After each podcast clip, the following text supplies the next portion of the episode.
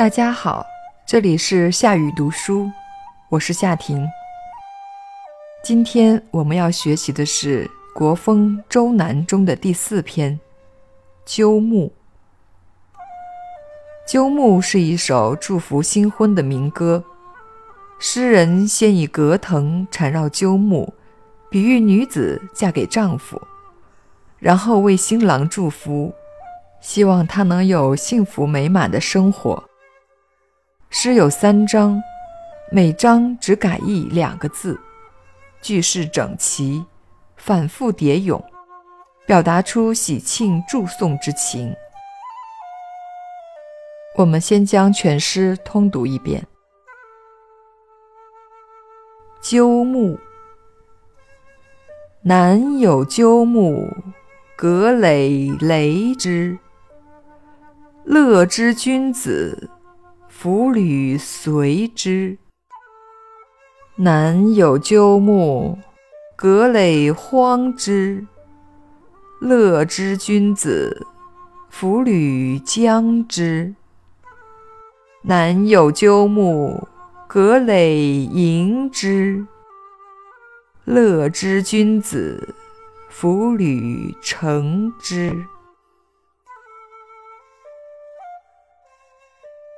鸠木是指下屈而高的树，葛藟是野葡萄之类的藤蔓植物。《诗经》不止一处出现葛藟这种植物，最有名的要数《国风·王风》中的葛藟。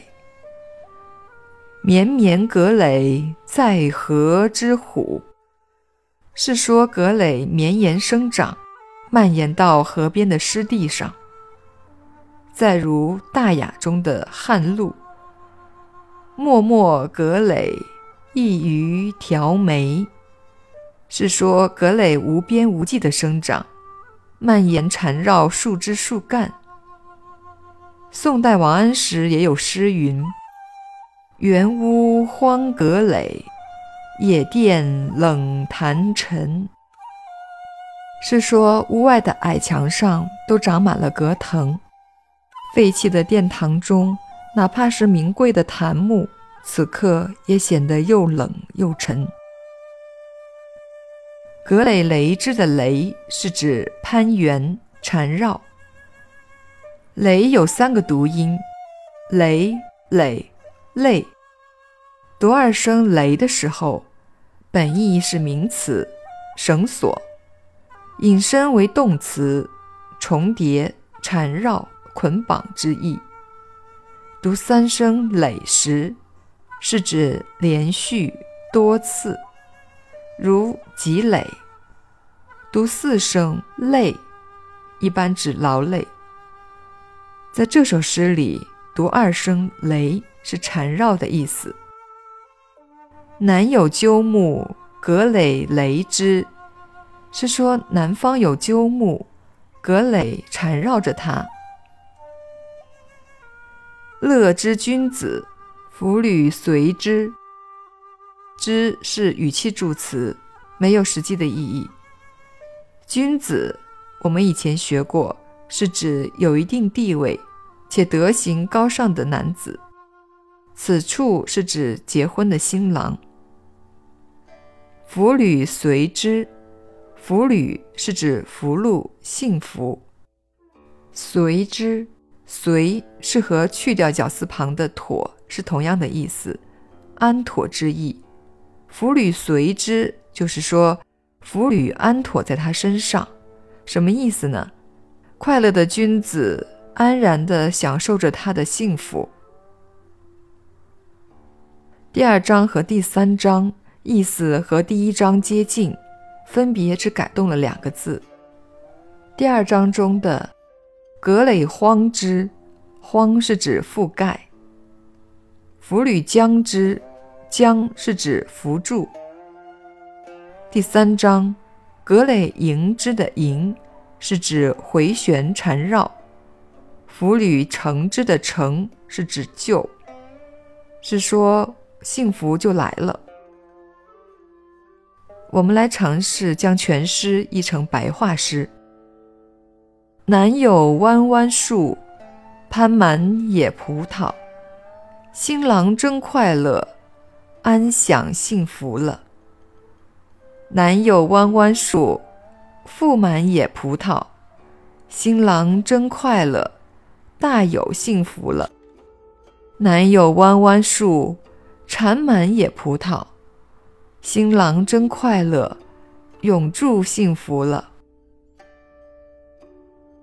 鸠木》这首诗的写作手法是心与笔的结合。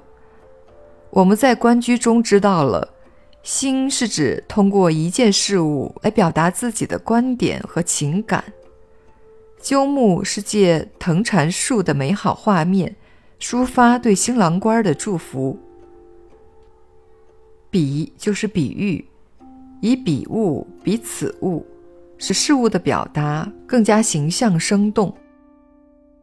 这首诗中的比物即鸠木和葛藟，此物则是指君子和妇女，以鸠木得到葛藟的缠绕，比喻君子得到幸福相随，是很形象的。《诗经》中常以花草、藤蔓、雌鸟、聘兽喻女子，而以高木、雄狐。母兽之类喻男子，其中有以树木喻男、花草喻女更为常见。如《背风·简析》中的“山有真，溪有灵，云谁之思？西方美人。”意思是高山上有真木，湿地里有灵草，心中思念的是谁人？英俊的男子啊，那是从西方来的呀。这里是用真木比喻男子，用灵草比喻女子。我们今天学的鸠木，则是用鸠木比喻结婚的新郎，用缠绕鸠木的葛藤比喻温婉美丽的新娘。藤缠树，树护藤，多么和谐美满的场景！所以有人说，鸠木是婚礼上的一首欢歌。倘若不用反复叠唱的方式，又怎么表达兴奋喜悦之情呢？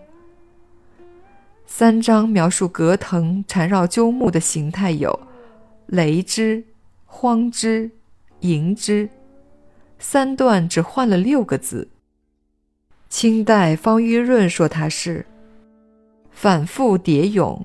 殷勤之意自现，这表达了我们的鲜明、淳朴、古老的婚礼祝福习俗。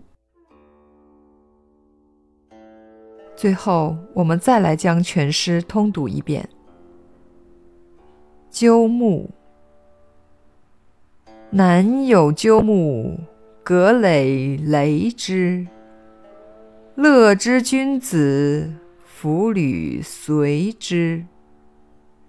南有鸠木，葛藟荒之。乐之君子，妇女将之。南有鸠木，葛履迎之。乐之君子，妇女乘之。鸠木，我们学习完了。朋友们，如果想要该讲解的文字部分，请关注我的个人微信公众号“夏雨无声”，夏天的夏，语言的语。感谢收听。